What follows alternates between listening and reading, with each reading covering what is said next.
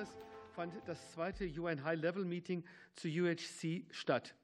Es bot Ländern die Gelegenheit, den Fortschritt bei der Verwirklichung von Gesundheit für alle wiederzubeleben.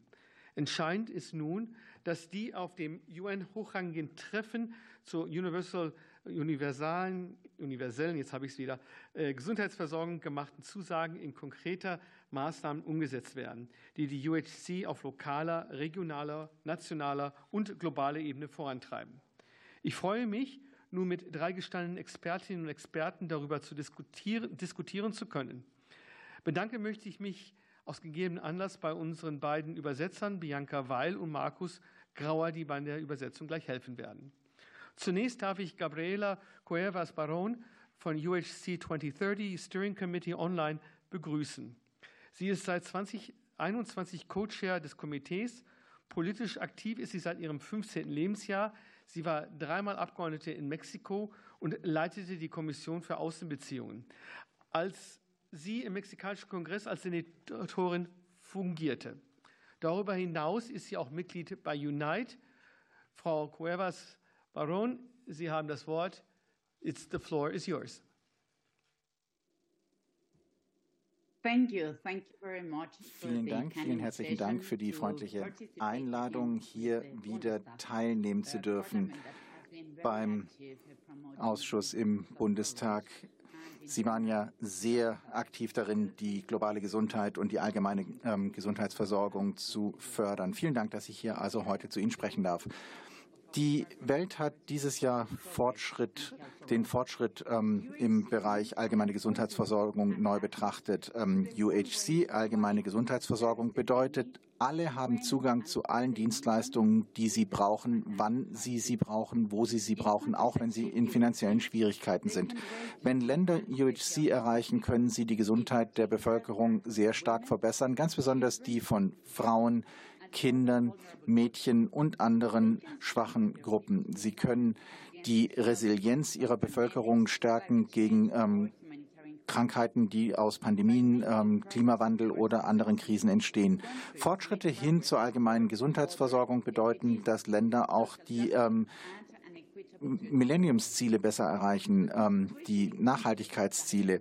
Aber die Situation in den Ländern ist schlecht. Der Fortschritt bei der allgemeinen Gesundheitsversorgung ähm, hängt weit hinterher. 4,5 Milliarden Menschen, also ungefähr die Hälfte der Weltbevölkerung, haben keinen Zugang zu den essentiellen Gesundheitsversorgungen. Zwei Milliarden Menschen haben finanzielle Schwierigkeiten aufgrund der Ausgaben für Gesundheit. Dazu gehören 344 Millionen Menschen, die in extremster Armut leben, die meisten im globalen Süden. Das ähm, UN High-Level Meeting war ein wichtiger Punkt für die Länder, die Fortschritte zu betrachten und ihre Verpflichtungen hin zur allgemeinen Gesundheitsversorgung nochmal neu zu betrachten.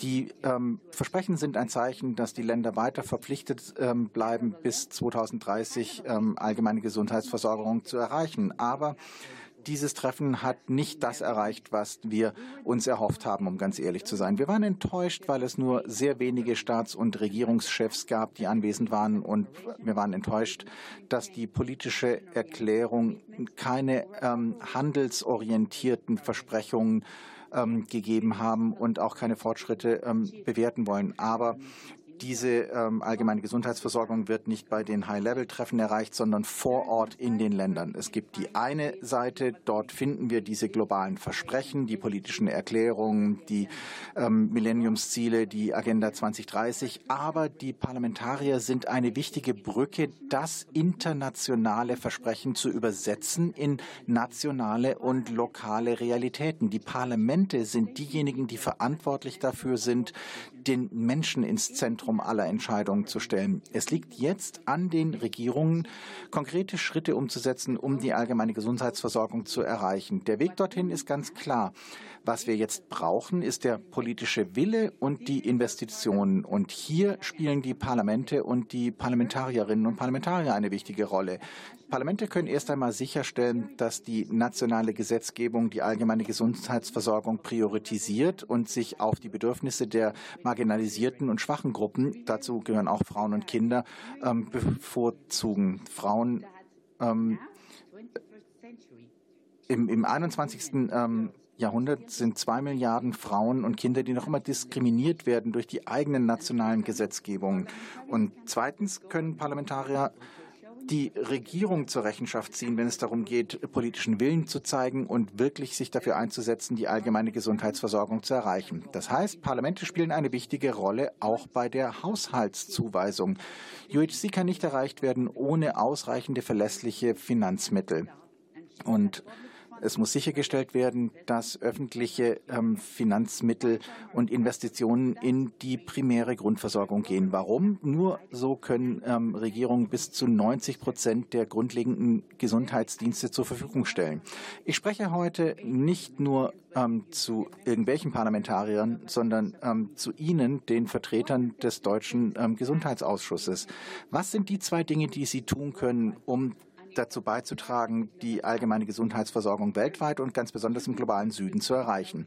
Sie können sich dafür einsetzen, dass die Gesundheit weiter ein wichtiges Thema auf der ähm, globalen Agenda bleibt. Deutschland ist ein wichtiger ähm, Akteur ähm, beim Gipfel nächstes Jahr. Und ich mache mir Sorgen, dass es zu wenig ähm, Aufmerksamkeit gibt auf der Tagesordnung des Gipfels, was die Gesundheit anbelangt. Und wenn wir über die Zukunft sprechen, muss auch die Gesundheit auf der Tagesordnung stehen. Wenn es uns ernst ist, die allgemeine Gesundheitsversorgung für alle überall zu erreichen, dann darf die Gesundheit nicht ins Hintertreffen geraten. Deshalb bitte ich Sie, Ihre Regierung zu bitten, sicherzustellen, dass Gesundheit und allgemeine Gesundheitsversorgung auf genommen werden ähm, beim Gipfel ähm, für die Zukunft. Und zweitens, Sie können Ihre Regierung dazu bringen, ausreichend Finanzmittel für die globale Gesundheit zur Verfügung zu stellen. Ich weiß, dass es im gegenwärtigen Umfeld schwierig ist. Ganz besonders äh, müssen wir andere Entscheidungsträger daran erinnern, dass durch die primäre Gesundheitsversorgung die allgemeine Gesundheitsversorgung zu erreichen, dass dies das Allerbeste ist, vor allem in den Ländern mit mittlerem und ähm, unterem Einkommen. 90 Prozent der allgemeinen Gesundheits Gesundheitsdienste können so erreicht werden und bis zu 60 Millionen Leben können so gerettet werden bis zum Jahr 2030. Das ist ein wichtiger Moment. Nach dem High-Level-Meeting liegt es jetzt daran, das politische Momentum auszunutzen, die Versprechen umzusetzen. Sie können sicherstellen, dass die Länder genügend Geld bekommen, um die nächsten Schritte umzusetzen, um die allgemeine Gesundheitsversorgung äh, zu erreichen. Liebe Mitgliederinnen und Mitglieder, dieses Jahr war ein wichtiges Jahr für die allgemeine Gesundheitsversorgung. Wir müssen jetzt die Versprechen vom September umsetzen, die Geschwindigkeit erhöhen und bis 2030 allgemeine Gesundheitsversorgung zu erreichen. Denn Gesundheit ist nicht ein Recht für wenige, sondern ein Menschenrecht für alle. Vielen herzlichen Dank für die Einladung. Thank you very much, Gabriela Cuevas Baron. Uh, ich weiß nicht, ob Sie den Applaus hier im Namen haben hören können, denn die Mikrofone sind normalerweise ja nur für die Redner vorgesehen. Aber Sie haben punktgenau die sieben Minuten eingehalten. Bitte bleiben Sie online, denn jetzt kommen die zwei anderen Experten erstmal dran, bevor wir dann eine allgemeine Fragerunde einleiten. Manuela Di Allegri von äh, Allegri, Entschuldigung, von der Universität Heidelberg. Sie ist ebenfalls online und Frau Professor Allegri, wir freuen uns auf Ihren Bericht.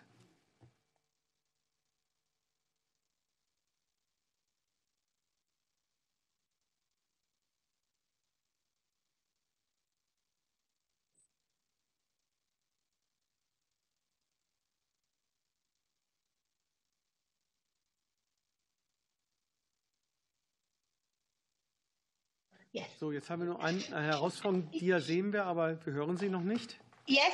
Good evening, everybody. Very good. Yes. We hear you. Hear you. Yes. Oh, super. Jetzt hören wir Sie. Ja, jetzt hören wir Sie auch. Wir hören Sie laut und deutlich. Vielen herzlichen Dank. Schönen guten Tag und herzlichen Dank dafür, dass Sie mich eingeladen haben. Ich hoffe, Sie können meine Folien ebenfalls sehen. Ja, wir sehen Ihre Folien. Das ist perfekt. Dankeschön. Super. Ich freue mich, heute Abend bei Ihnen sein zu dürfen. Und ich wurde gebeten, eine technische Präsentation vorzunehmen, denn es geht um unterschiedliche Gesundheitsmodelle und die Ausweitung der Dienstleistungen im Gesundheitswesen für Länder mit geringem und niedrigem Einkommen. Wir möchten jetzt erstmal unser überragendes Ziel definieren, auch auf dem Hintergrund dessen, was meine Vorrednerin gerade gesagt hat. Unser Ziel besteht darin, wie die Kollegin gerade sagte, allgemeine Gesundheitsversorgung auszuweiten. Wie passiert das nun auf der Grundlage des Nachhaltigkeitsentwicklungsziels 3? Es sollen alle Zugang haben zu Gesundheitsleistungen und sie müssen auch finanziell geschützt werden. Niemand darf zurückgelassen werden. Wir dürfen niemanden verletzen, auch nicht die verletzlichsten Gruppierungen in der Gesellschaft. Unsere Aufgabe als Gesundheitspolitiker besteht darin, politische Reformen durchzuführen, die es uns ermöglichen, Ressourcen zu zusammenzubringen und Dienstleistungen anzubieten und die, die Leistungen im Gesundheitsbereich so einzukaufen, dass wir dieses Ziel erreichen können. Ich spreche jetzt nicht über die unterschiedlichen Finanzierungsmodelle, die es dafür geben könnte, sondern wir sprechen über private Gesundheitsversorgung. Private Gesundheitsversicherung ist in Ländern mit hoch hohen Einkommen so, dass es private, freiwillige Beiträge gibt, die Einzelpersonen in die Versicherungen einzahlen. Aufgrund des festgelegten Beitrags für jede Person, aufgrund des Risikos, dem jede Person ausgesetzt ist. Und dann gibt es aber auch die sozialen Gesundheitssysteme, wobei Beiträge abhängig sind von dem Einkommen und auch verpflichtend in die Versicherungen zu zahlen sind. Aber je nachdem, in den Ländern mit geringerem und mittlerem Einkommen ändert sich die Situation ein bisschen. Es gibt unterschiedliche politische Optionen. Es gibt freiwillige Gesundheitsversicherungen, soziale Gesundheitsversicherungen und öffentlich finanzierte Gesundheitsversicherungsmodelle. Und wir sehen ja, dass die Art und Weise, wie wir versuchen, ein Gleichgewicht zu finden, zum Beispiel auch abhängig sind von dem Ausmaß der Subventionen, je nach den politischen Schwerpunkten. Und das möchte ich mir heute mit Ihnen angucken.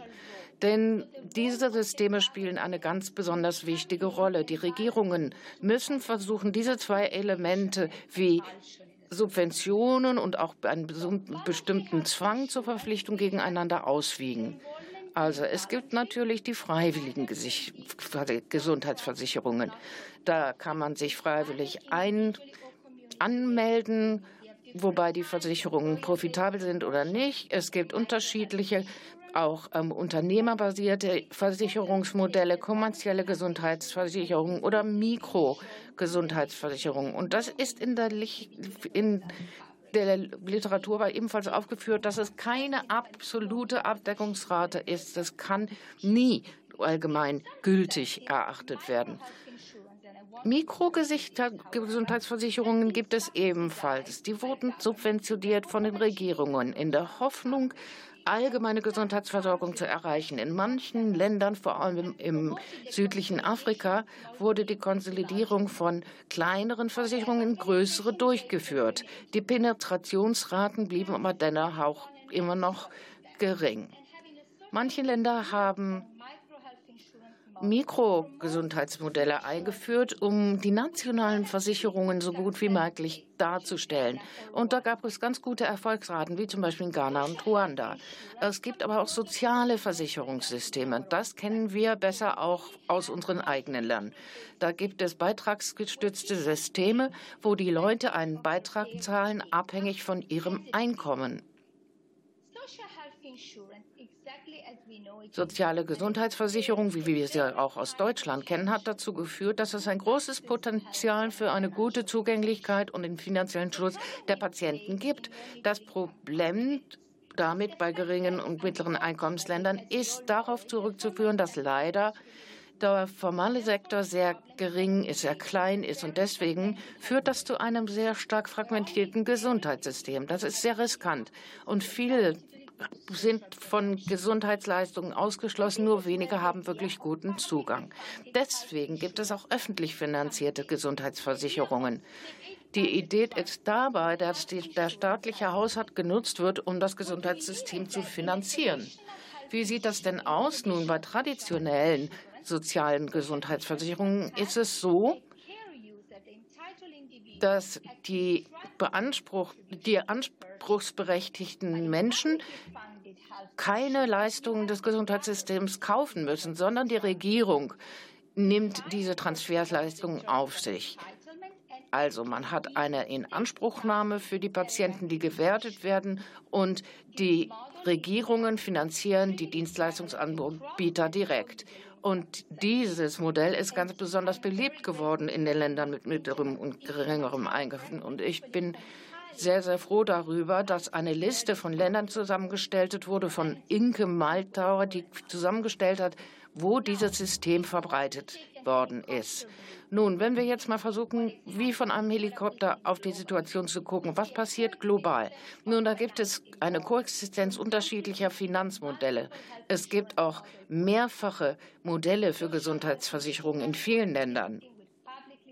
Da gibt es öffentliche und Finanz, äh, privat finanzierte mit freiwilligen Versicherungen in Ergänzung. Aber es gibt leider, leider fragmentierte Finanzressourcen und deswegen auch einen fragmentierten Zugang zu den Leistungen der Gesundheitssysteme private und öffentliche. Die Kollegin, die vor mir schon gesprochen hat, hat gesagt, dass leider immer nur sekundäre und tertiäre Pflege nicht äh, in den Fokus genommen werden, aber keine primäre Versorgung. Und deswegen gibt es leider auch öffentlich finanzierte Gesundheitssysteme, die zwar für die armen Leute zur Verfügung stehen, Leute, die im formellen Sektor arbeiten und deswegen Zugang haben zu den sozialen Gesundheitssystemen, und die Leute in der Mitte, die arbeiten und in der informellen Wirtschaft sind und nicht Zugang haben zu den sozialen Gesundheitsversicherungen, werden einfach ausgelassen. Und deswegen gibt es leider noch viele, die ihre Leistungen selber bezahlen müssten. Was sind meine Empfehlungen? Wir sollten weiter Länder unterstützen, dabei ihre Gesundheitssysteme zu reformieren. Wir brauchen eine langfristige Beteiligung, ein langfristiges Engagement. Denn es ist notwendig, die Gesundheitssysteme zu verändern. Wir brauchen allgemeine Gesundheitsversorgung, was man aber nicht in vier, fünf, sechs, sieben Jahren erreichen kann, sondern es erfordert langfristigen Atem. Aber es lohnt sich. Ich denke, die Vorrednerin hat ganz klare Zahlen über die Rendite präsentiert und das ist uns alles klar. Wir brauchen da wirklich große Renditen im Gesundheitssystem, das gestärkt werden muss in allen Teilen der Welt. Wir brauchen auch technische Lösungen, um eine Fragmentierung zu überwinden und um Ressourcen frei zu machen für primäre Gesundheitsversorgung. Das ist die beste Empfehlung. Und wir müssen uns auch vor Augen führen, dass es nicht eine Lösung gibt, die für alle passt. Wir müssen diesen Prozess unterstützen und wir brauchen länderspezifische Lösungen für die allgemeine Gesundheitsversorgung. Damit danke ich Ihnen für Ihre Aufmerksamkeit und freue mich später, alle Ihre möglichen Fragen beantworten zu dürfen. Vielen herzlichen Dank, Professor De Allegri. Wir hatten auch jetzt wieder Applaus im Saal. Ich hoffe, den konnten Sie hören. Und schließlich und endlich Professor Dr. Tyagarajan Sundararaman. Ich gebe mir hier wirklich Mühe. Ich habe das geübt. Ich habe das geübt. Sundararaman vom People's Health Movement. Vielen herzlichen Dank, dass Sie hier sind und ich gehe davon aus, dass Sie aus Indien zugeschaltet sind. Bitte sehr. Okay. Uh, I'll share the Gut, dann teile ich noch die Folien mit Ihnen. Uh, uh,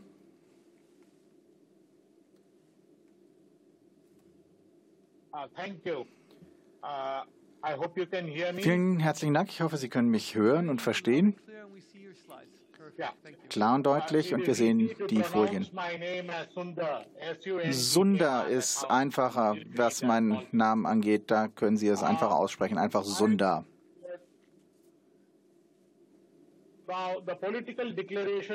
Die politische Erklärung der Vereinten Nationen aus New York war zwar sehr willkommen, aber was wirklich auffällt, ist, dass der Fortschritt die Ziele noch nicht erreicht. Eigentlich sehen wir eine Stagnation, eine Verschlechterung des finanziellen Schutzes und eine Fragmentierung ähm, der Integration von UHC mit der vertikalen Krankheitskontrolle ist ebenfalls noch nicht so gut. Also wir sehen noch immer eine schlechte Umsetzung und schlechte Strategien. Es ist nicht einfach nur ähm, eine Tatsache, dass es zu wenig Geld gibt. Es ist auch eine schlechte Strategie. Es gibt große Probleme mit der Strategie und die formelle Strategie sagt zwar, dass die Länder ihre eigene Roadmap äh, aussuchen können, aber ähm, es gibt sehr viele Länder, die sich für Privatisierungswege entscheiden. Und das macht uns Sorgen. 2012 wurde vom People's Health Movement am 12. Juli 2012 in ähm, Kapstadt schon gesagt, als viele ähm, zivilgesellschaftliche Vertreter anwesend waren. Wir haben eine, eine Erklärung verabschiedet, wo wir gesagt haben, wir wollen allgemeine Gesundheitsversorgung erreichen, aber nicht durch ein minimalistisches Gesundheitsversorgungssystem, das auf einem marktbasierten System ähm, funktioniert. Wir sind gegen Versuche, diesen Ansatz ähm, zu unterminieren. Äh, wir sind gegen Versuche, das öffentliche Gesundheitssystem zu unterminieren und ähm, unternehmerische Interessen bei der Gesundheitsversorgung zu fördern. Eine allgemeine Gesundheitsversorgung muss erreicht werden durch organisierte und ähm, Systeme, die zur Rechenschaft gezogen werden können und gleichzeitig hohe Qualität anbieten. Zehn Jahre später, als Reaktion auf diese Erklärung, zeige ich, dass es wirklich eine Stagnation gibt und teilweise auch eine, eine Umkehr, was allgemeine Gesundheitsversorgung angeht. Und auch hier haben wir ein Problem des Designs.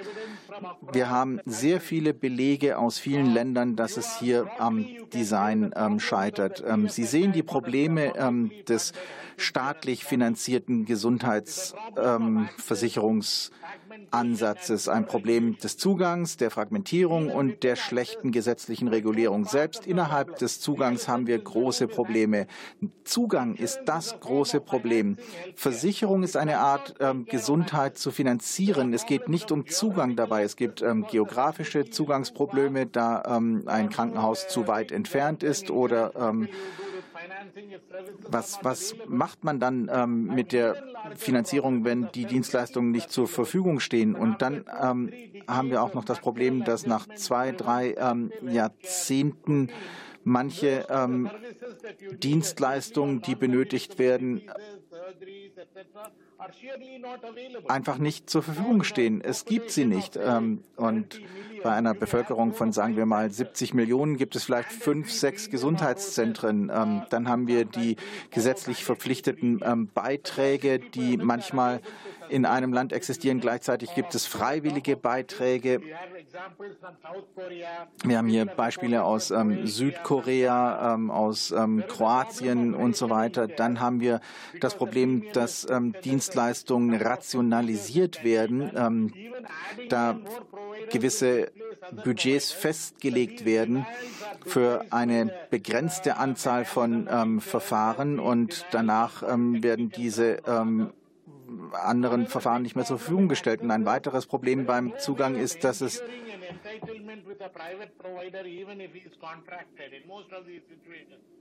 dass es ähm, vielleicht 200 Patienten gibt, die eine gewisse Versorgung benötigen, aber der private Versorger sagt, wir, ähm, wir decken nur 20 ab und dann kann man ähm, eben sich nicht mit Zwangsmaßnahmen dafür einsetzen, dass alle abgedeckt werden. Und manchmal fehlt einfach eine Registrierung, manchmal eine Smartcard, die benötigt wird, um sich anzumelden für gewisse Dienste. Und obwohl manche Leute für diesen Dienst zu, ähm, diesen Dienst eigentlich bekommen sollten, können sie dies nicht tun, weil sie ähm, diese Karte nicht haben. Sehr häufig wird die Grundversorgung und die Basisgrundversorgung nicht ausreichend abgedeckt. Das hat die Vorrednerin ja schon gesagt. Manchmal ähm, wird auch häufig die Krankheit nicht behandelt, sondern ein ähm, Verfahren ähm, verkauft. Also zum Beispiel ähm, Stents setzen. Aber es geht nicht um die ähm, Herz Kreislauferkrankungen im Allgemeinen, die behandelt werden. Und in einem sehr unregulierten ähm, Privatsektor sind häufig ähm, zu teure Verfahren oder doppelte Rechnungen, die ähm, dazu führen, dass viele Studien auch gezeigt haben, dass ähm, hier die Finanzsituation sehr schlecht ist. Es gibt sehr wenig ähm, regulatorischen Überblick, regulatorische Überprüfung. Aber diese staatlich finanzierten öffentlichen Dienstleister entwickeln sich. Es ist hier keine Stagnation. 2008 ähm, bis 2014, 15 haben wir ähm, in Indien ein Programm gesehen, das Versicherungsagenturen von Krankenhäusern ähm, angeheuert wurden, um für sie zu arbeiten. Und ähm, die meisten Anfragen wurden dann an private Dienstleister weitergegeben. Ähm, dort gibt es also sehr große ähm, Probleme.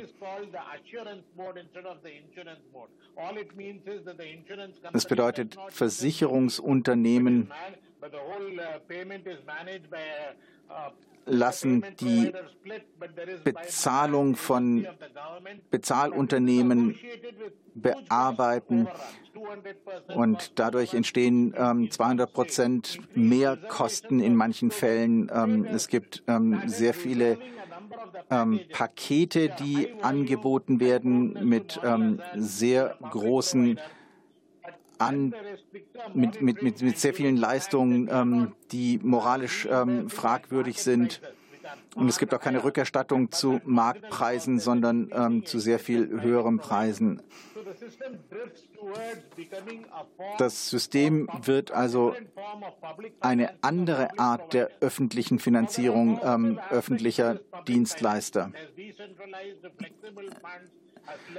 Die Vorteile dieses Systems, ähm, dezentralisierte, flexible Fonds, ähm, eine, ähm, ein, ein, hohes Volumen, Qualität und unterschiedliche öffentliche Dienstleister, es stabilisiert die Preise auf dem Privatmarkt und ähm, es baut ähm, institutionelle Managementfähigkeiten auf. Aber Nachteile, ähm, große administrative Arbeit, sehr viele Dienstleistungen ohne Mitarbeiter und Mitarbeiterinnen und ohne Infrastruktur. Und ähm, das führt zu großer Belastung für das System als Ganzes. Aber um mit ein paar positiven Aspekten aufzuenden, äh, es gibt einen Ausreißer hier, ein ähm, Modell, das vielleicht mit Großbritannien oder Deutschland ähm, vergleichbar ist, aber zu sehr geringen Kosten. Ähm, drei Prozent des ähm, BIP und zwar ist das Thailand, das ähm, thailändische allgemeine Gesundheitsversorgungssystem. Warum funktioniert das so gut? Nun, einerseits, weil es angemessene Investitionen in die öffentliche Gesundheitsinfrastruktur und die Humanressourcen gibt und zweitens ein umfassendes Paket und nur Ausnahmen sind spezifiziert und genannt. Und drittens, das ist ganz wichtig, die allgemeine Gesundheitsversorgung ist ein Rechtsanspruch, der seit ähm, 2002 existiert und eingebettet wurde in ein umfassendes ähm, Grundversorgungsnetzwerk. Und ähm, auch die ähm, Rückzahlungen muss, die äh, Rückzahlungen müssen ähm, gezahlt werden. 95 Prozent der Anbieter sind öffentliche Anbieter. Das ähm, sehen wir in Bangkok und die effektive Beteiligung der Community und schließlich und endlich ein sehr interessanter Punkt. Effektive Integration von fünf Risikopools. Es gibt eine ähm, separate Versicherung für Beamte, Staatenlose, Migranten und so weiter, ein ähm, kleiner Risikopool für Staatenlose und Migranten. Also der Kunde kann zu jeder Gesundheits Anstalt gehen und dort eine Dienstleistung bekommen und die Rechnung wird dann an einen dieser fünf Risikopools weitergeleitet, sodass sie gezahlt werden. Also das löst viele dieser Mikroprobleme, die wir ähm, kennen. Die sind hier relativ gut gelöst und wir müssen irgendwann einmal verstehen, was funktioniert und was nicht funktioniert. Letzte Folie von mir. Der Entwurf einer Gesundheitsversicherung für allgemeine Gesundheitsversorgung. Sechs Punkte, die dringend nötig sind. Wir müssen ganz klar öffentliche Gesundheitsdienste anbieten und nicht ähm, Gesundheitsdienste, die existieren, um Geld zu verdienen. Wir müssen angemessene Dienstleistungen ähm, definieren. Nur Ausna alles muss abgedeckt sein und Ausnahmen müssen spezifiziert werden in den Paketen.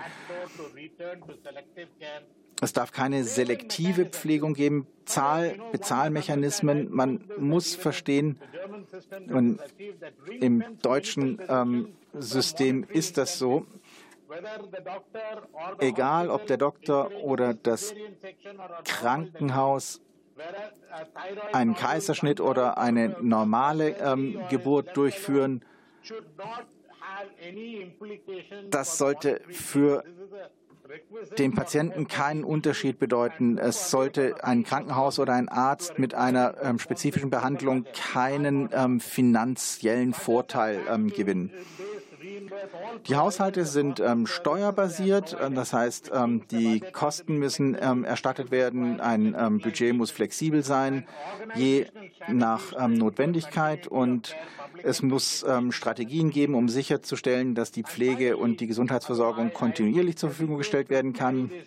Und schließlich und endlich, und ähm, das muss ich in Deutschland sicherlich nicht ähm, mitteilen, denn ähm, von Ihnen kommt ja dieses Konzept, ähm, dies alles muss auf Vertrauen und Solidarität basieren. Solidarität ähm, ist ja entstanden im späten 19. Jahrhundert mit dem Aufbau des öffentlichen Gesundheitssystems in Deutschland. So kenne ich das, aber die ähm, internationalen ähm, Behörden sollten das übernehmen und auf Solidaritätsmodellen funktionieren und nicht ähm, darauf abzielen, Gesundheit als ähm, Marktprodukt ähm, verkaufen. Das ist nicht der Ansatz, den wir brauchen. Vielen Dank.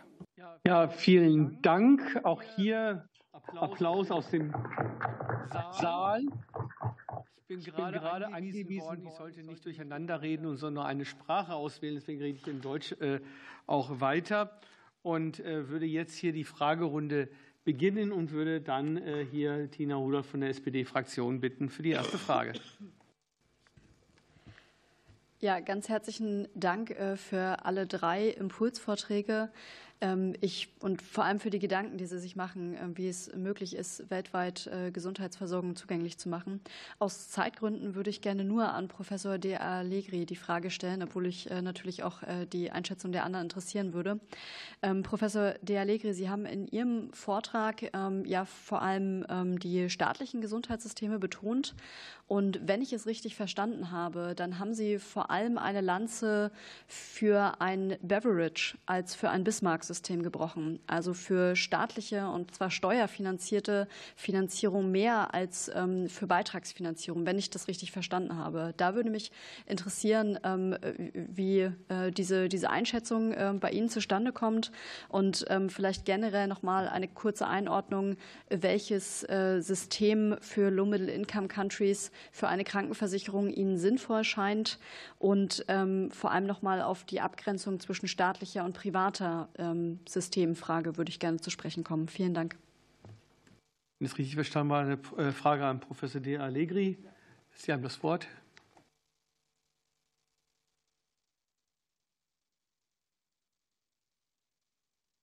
So,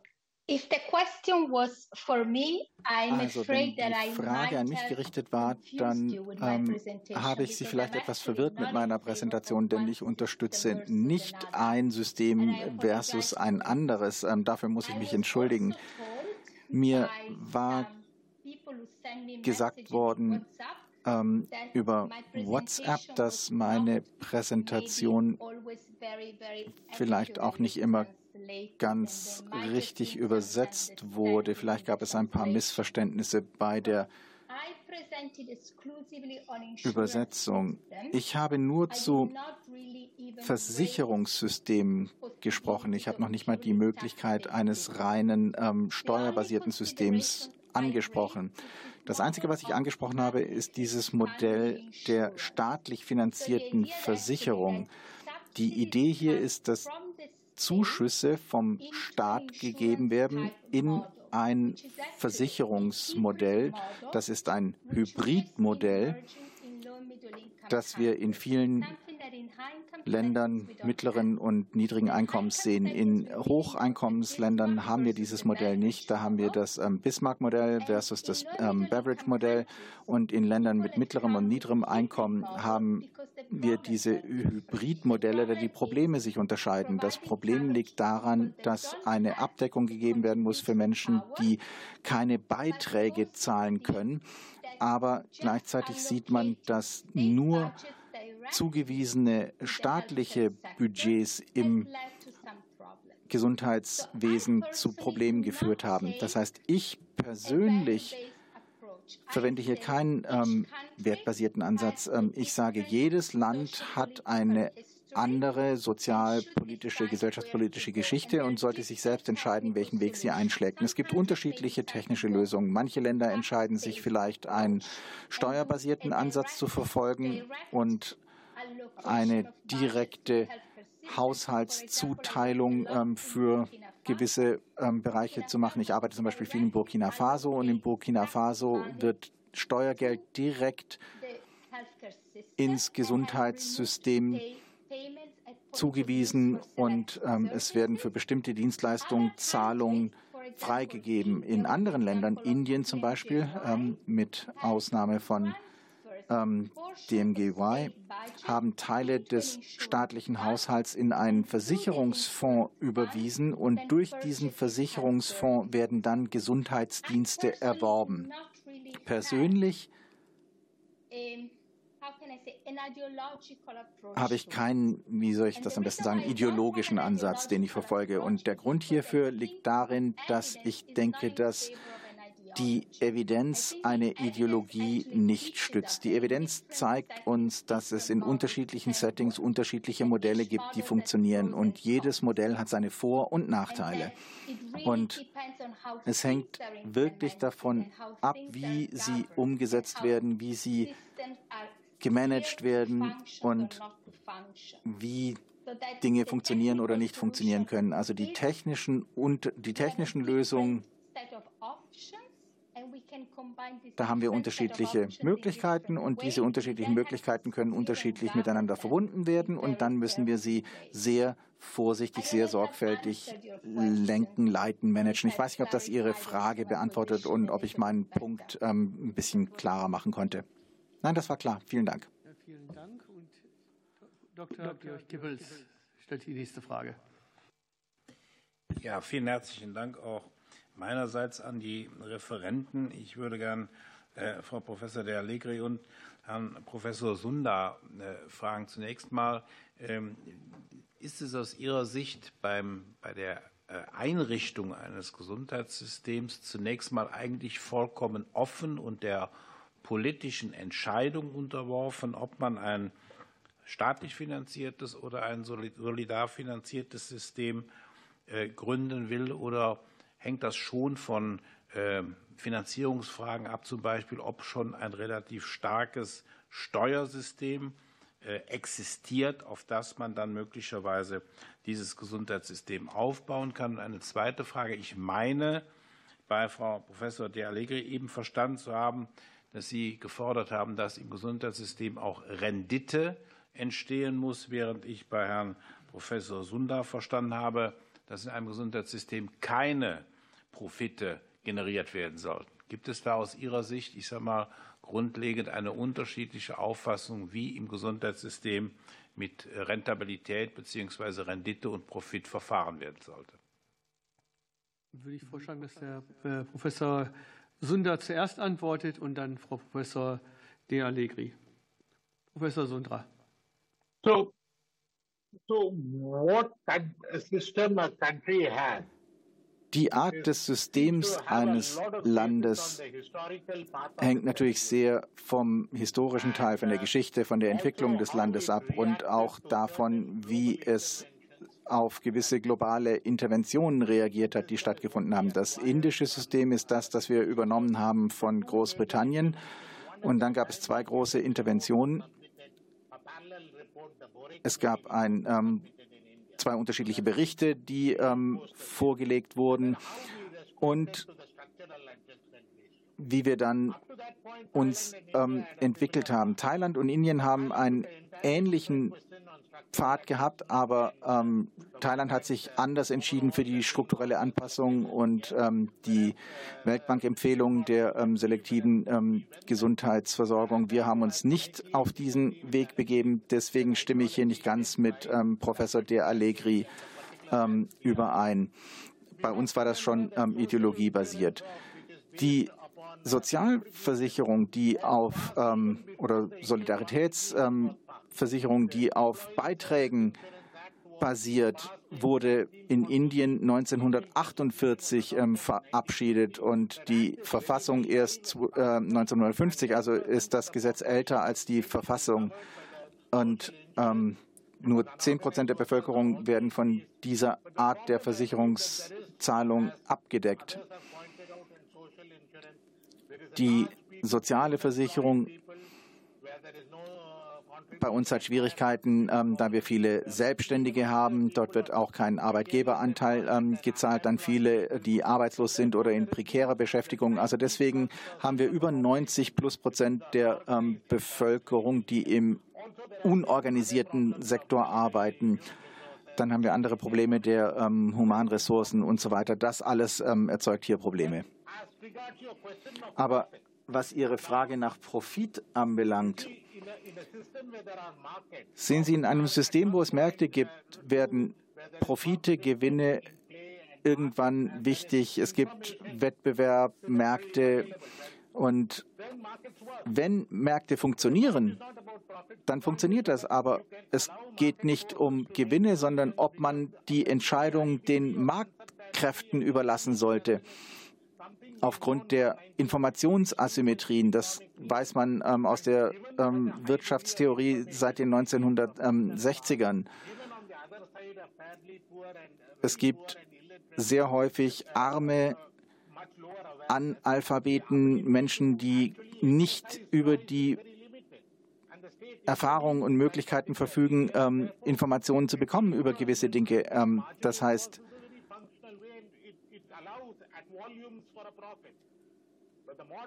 das Modell des Privatsektors ist ähm, ein Modell, das darauf basiert, dass es einen hohen, ähm, eine, eine, eine hohe Rendite gibt, niedrige Investitionen und hohe, ähm, Investi äh, und hohe Renditen. Wenn ich aber eine allgemeine Gesundheitsversorgung in einem begrenzten Haushalt ähm, habe, dann brauche ich ein Modell, das dies nicht verfolgt. Man muss hier pragmatisch eine bessere Entscheidung treffen mit einer niedrigen, ähm, mit einer niedrigeren ähm, Profitmarge. Also wir haben einen großen privaten Dienstleister ähm, in Indien, der durchaus einen guten Job macht. Ähm, es kann also funktionieren, muss aber nicht.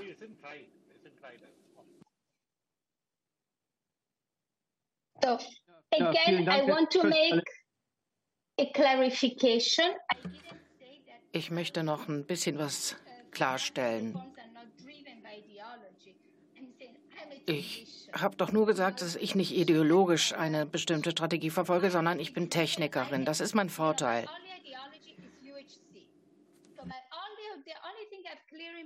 Meine einzige Ideologie ist UHC, die allgemeine Gesundheitsversorgung. Aber ansonsten gehe ich technisch vor. Ich gucke immer mir die Leute an, wo sie stehen, was die besten politischen Möglichkeiten sind, die sie ausnutzen könnten, um eine allgemeine Gesundheitsversorgung zu garantieren. Und so müssen wir dann die bestmöglichen Strukturen auswählen und entwickeln. Und genau das habe ich ja auch gesagt mit meiner letzten Empfehlung. Es gibt nicht eine Lösung für alle. Ich denke, eins ist aber klar, ist, dass Länder mit geringem und mittlerem Einkommen nicht ohne Subventionen und Kompulsion diesen, dieses Ziel erreichen können. Also es muss direkte Subventionen geben, Verpflichtungen, direkte Finanzierung seitens der Regierung an den Gesundheitssektor. Man, versuchen, man muss versuchen, einen Versicherungsmechanismus zu finden. Und diese Entscheidung muss aber jedem Land selbst überlassen, je nachdem, wie es dem Land geht, wo es steht und welche organisatorischen Strukturen in dem Land vorzufinden sind. Und wie wird das alles gemanagt? Wie wird das ähm, durchgeführt? Da gab es drei Worte, die ich auf meiner Folie hatte. Verpflichtung, Subventionen und Umsetzung. Das sind die wichtigsten drei Begriffe. Die Länder, die wirklich im Bereich der allgemeinen Gesundheitsversorgung Fortschritt erzielt haben, und hier ist Thailand zu nennen, da ist viel bewegt worden. Aber in anderen Ländern ist es vielleicht ein bisschen problematischer. Da gab es mehr Probleme, aber dennoch hat man in den letzten 20 Jahren wirklich viel Fortschritte erreichen können durch Subventionen, hauptsächlich für die Ärmsten der Armen. Auch in Peru ist es so. Und Gesundheitsversorgung wurde als Verpflichtung angesehen. Und indem man diese Leistung direkt anbietet oder sie über einen Versicherungsfonds anbietet, dann ist das eine andere politische Lösung, die man dann gewählt hat. Ich habe die Modelle der Direktsubventionen eigentlich nicht präzise abgesprochen, denn ich habe gesagt, ich wollte mich hauptsächlich, da ich ja nur sieben Minuten Redezeit hatte, konzentrieren auf die Versicherungsmodelle. Ob die Modelle jetzt profitabel sein sollen oder nicht, hängt von der Frage an, ob wir mit dem Privatsektor arbeiten sollten. Ich denke, ohne den Privatsektor geht das eigentlich gar nicht. Aber das ist meine persönliche Meinung. Ich denke, in vielen Regionen ist es so, dass wenn wir den Privatsektor auslassen, dann bestimmte Leistungen nicht angeboten werden können. Und ich denke, wir müssen den Privatsektor regulieren. Das sollten wir zumindest versuchen und den Privatsektor zu unserem Partner machen und nicht zu unseren Feinden. Wir müssen sie mit an Bord nehmen, damit die Dienstleistungen für die Öffentlichkeit angeboten werden können. Das wäre mein Wunsch. Das ist natürlich nicht einfach. Das ist eine große politische Herausforderung, vor der wir da stehen.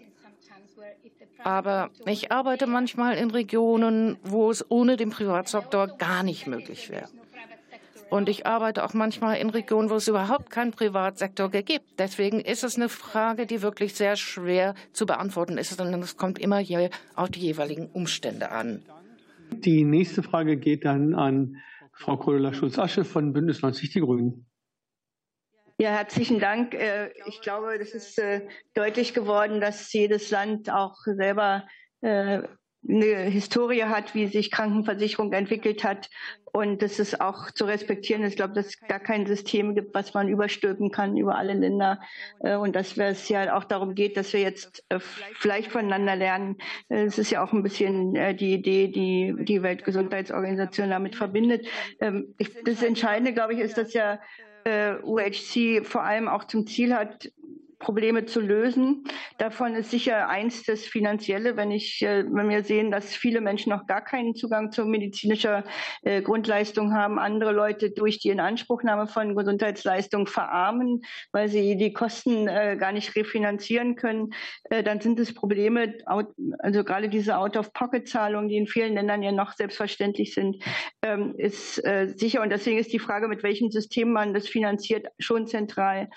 Äh, noch schwieriger wird es aber aus meiner Sicht, wenn man sich anschaut, wie es denn, äh, ich habe es vorhin schon mal angesprochen, mit dem Thema Prävention und Gesundheitsförderung äh, aussieht. Denn das ist ja ein Bereich, wo die, der einzelne Mensch, weil er nicht betroffen ist, ähm, ja in irgendeiner anderen Form abgesichert sein muss. Also entweder macht man das über Versicherungsleistungen oder über staatliche Angebote. Zum Beispiel mache ich Prävention oder Gesundheitsförderung in Schulen, äh, Themen gesunde Ernährung, äh, äh, wie kann ich bestimmte Krankheiten vermeiden, äh, die vielleicht auch regional besonders vorkommen. Und deswegen würde ich noch mal fragen, ob Sie im, im Zusammenhang mit der Finanzierung, Finanzierungssystem äh, positive Beispiele aus Ländern haben, die gerade in diesem Bereich der Prävention und Gesundheitsförderung außerhalb des klassischen äh, Gesundheitswesens äh, investieren. Und in dem Zusammenhang auch gerade an Herrn Sünder nochmal die Frage, welche Erfahrung er aus seiner Vergangenheit äh, mit Community Health Workers mitbringt.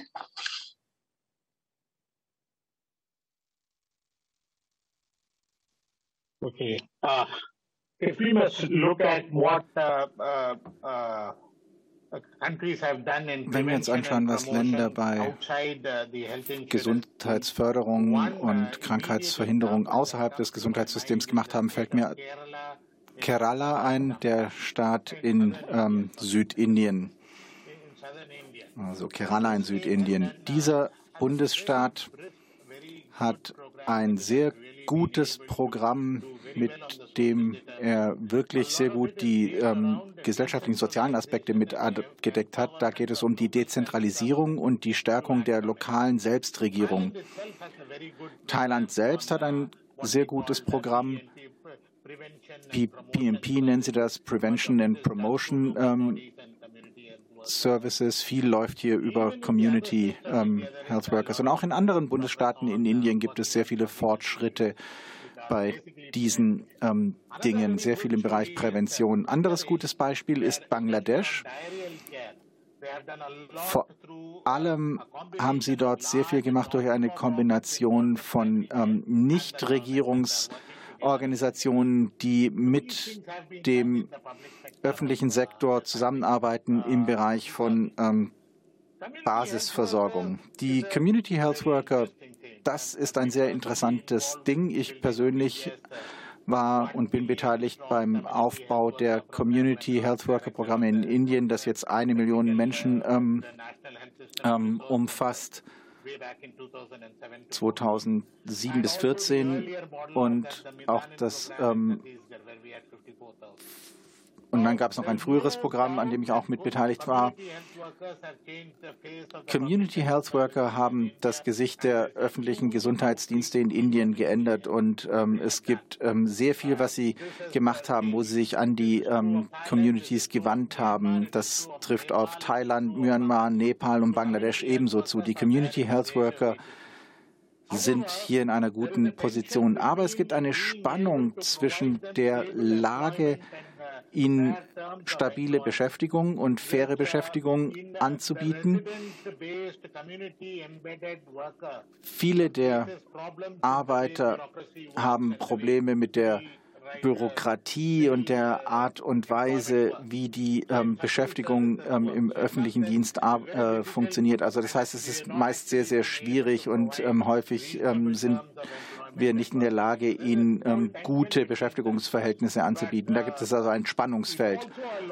Und ähm, man muss ja auch die ähm, Kluft schließen, ähm, die aktive Beteiligung der Community und nicht einfach nur ähm, Passivität, äh, ob wir in der Lage sind, wirklich Medikamente und ähm, Dienstleistungen in jeden Haushalt zu bringen. Das ist mit einer das, das ist zu einem gewissen Grad möglich geworden.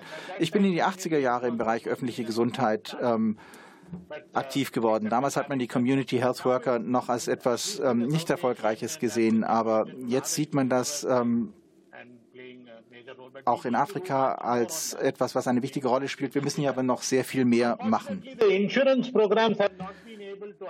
Mit manchen Versicherungsprogrammen sind wir nicht so erfolgreich gewesen, denn mit manchen Versicherungsprogrammen haben wir für die Community und die Community Health Worker oder die lokalen Einheiten keine große Rolle definieren können. Es ist aber nicht immer unbedingt eine notwendige Vorbedingung. Aber leider ist das so. Überraschenderweise ist es so, dass in manchen Ländern aber die Rolle der Community Worker gestärkt werden konnte. Aber es gibt mehr Ähnlichkeiten als Unterschiede. Unterschiedliche Modell, Modelle von Versicherungen in Indien. Aber Jetzt gibt es mehr und mehr dominante Modelle im Bereich der Versicherungen. Diese Versicherungen werden auch weiter entwickelt. Und wir können deswegen die öffentlichen Leistungen viel besser und schneller und angemessener finanzieren. Schau. Ja, vielen Dank. An Frau Behren habe ich einen Appell, äh, Appell, keine Frage, denn Sie sagten, Parlamente spielen eine wichtige Rolle. Hier leistet Deutschland, glaube ich, einen großen parlamentarischen Beitrag, denn wir haben den Unterausschuss Globale Gesundheit. Den gibt es kaum in anderen Ländern. Portugal hat jetzt auch solch ein Gremien. Ansonsten fragen Staaten eher zaghaft an. Und bitte verbreiten Sie diese Informationen in der Interparlamentarischen Union, IPU. Nutzen Sie dazu Ihre prominente Funktion, damit auch andere Parlamente über solch eine Idee nachdenken. Das stärkt das Thema Gesundheit in anderen Parlamenten. Eine Frage an Frau Professor D'Allegri. Ihnen ist die Mütterversorgung, die Neugeborenen- und Kinderversorgung sehr wichtig. Aber gibt es überhaupt eine Chance, diese Themen abzubilden, gerade eben bei beitragsniedrigen Systemen? Oder gibt es Länder, die durch staatliche Zuschüsse äh, diese Lücke schließen und eben, dass die Themen Mütterversorgung, Neugeborenen und ähm, Kinderversorgung zusammen eben auch Bestandteil in einem solchen ja, Gesundheitsversicherungssystem sind. Dankeschön. Professor De Allegri. Uh, oh, Ich weiß nicht, habe ich nicht gesagt, aber Sie haben hier eine Tür aufgestoßen. Ich habe viel Zeit in meinem beruflichen Leben mit diesem Thema verbracht. Ich habe mir nämlich angeguckt, wie die Strukturen im Gesundheitssystem genutzt werden können, um für Neugeborene und Mütter die Situation zu verbessern. Bei den Millennium-Entwicklungszielen gab es auch viel, viele Aspekte, die viel zu tun hatten mit MDG 4 und MDG 5. Und dabei ging es hauptsächlich auch um die Gesundheitsfürsorge von Müttern und Neugeborenen. Und jetzt laufen wir aber Gefahr, dass diese Ziele Vergessenheit, äh, vergessen werden, wenn wir allgemeine Gesundheitsversorgung anstreben. Deswegen müssen wir weiterhin darauf einen Schwerpunkt legen, vor allem auf Mütter und Neugeborene. Das ist absolut wichtig. Und ich denke, das hat auch etwas zu tun mit dem Leitmotiv, das wir alle drei erwähnt haben. Das steht voll und ganz im Einklang damit. Ich denke, ein Risiko entsteht, wenn man eine Finanzierung für das Versicherungssystem einführt, dass man sich auf ähm, Hochereignisphänomene konzentriert, was also zum Beispiel einen Haushalt verarmen lässt, aber eigentlich sehr selten passiert. Das ist die Hospitalisierung. Das sind ganz, ganz seltene Krankheiten. Aber Haushalte mit mittlerem Einkommen erfahren das nicht tagtäglich. Das sind ja nicht deren Häuser. Denn sie erfahren diese Phänomene immer, immer wieder. Aber die Mütter, die haben große Probleme, auch wenn die kleinen neugeborenen Kinder krank werden. Deswegen brauchen wir besser finanzierte Systeme ob das öffentlich finanzierte Systeme sind oder durch Subventionen finanziert werden, wie auch immer. Wir dürfen nicht vergessen, dass diese medizinische Leistung auch angeboten wird, vor allem für Mütter und Neugeborene. Sehr schöne Frage, die begrüße ich sehr. Und die passt auch genau zu dem, was wir drei alle gesagt haben. Wir dürfen nicht die allgemeine Gesundheitsversorgung ähm, anbieten und dann aber die hochfrequenten, hochriskanten Krankheiten dabei außer Acht lassen. Wir haben uns in den letzten Entwicklungen sehr darauf konzentriert. Wir dürfen nicht vergessen, was wir eigentlich schon so lange auf unserer Agenda haben stehen lassen. Aber ich glaube, meine Kollegen wollen dem vielleicht noch etwas beitragen. Ich möchte nur ganz kurz noch etwas sagen, wenn ich darf. Pflege für Mütter und Neugeborenen sind Teil der vertikalen Leistungen, die die Regierung anbietet, vor allem in Indien. Und dabei ging es auch um mehr als nur die Sorge, die Versorgung von Müttern und Neugeborenen. Diese Mittel für die Gesundheitsversorgung von Müttern und Neugeborenen werden von der Regierung zur Verfügung gestellt, von dem zentralen Regierungsgremium. Und diese Mittel wurden auch aufgestockt. Aber wir haben da noch ein anderes Problem mit der Weiterbildung. Äh, vielen herzlichen Dank, Dr. Sundra. Ich teile Ihnen das Wort zu als Vorsitzender, bitte. Dr. Nee, Frau Baron, Herr Cuevas Baron, wollte noch einen Kommentar geben, wurde mir signalisiert. Sie haben das Wort.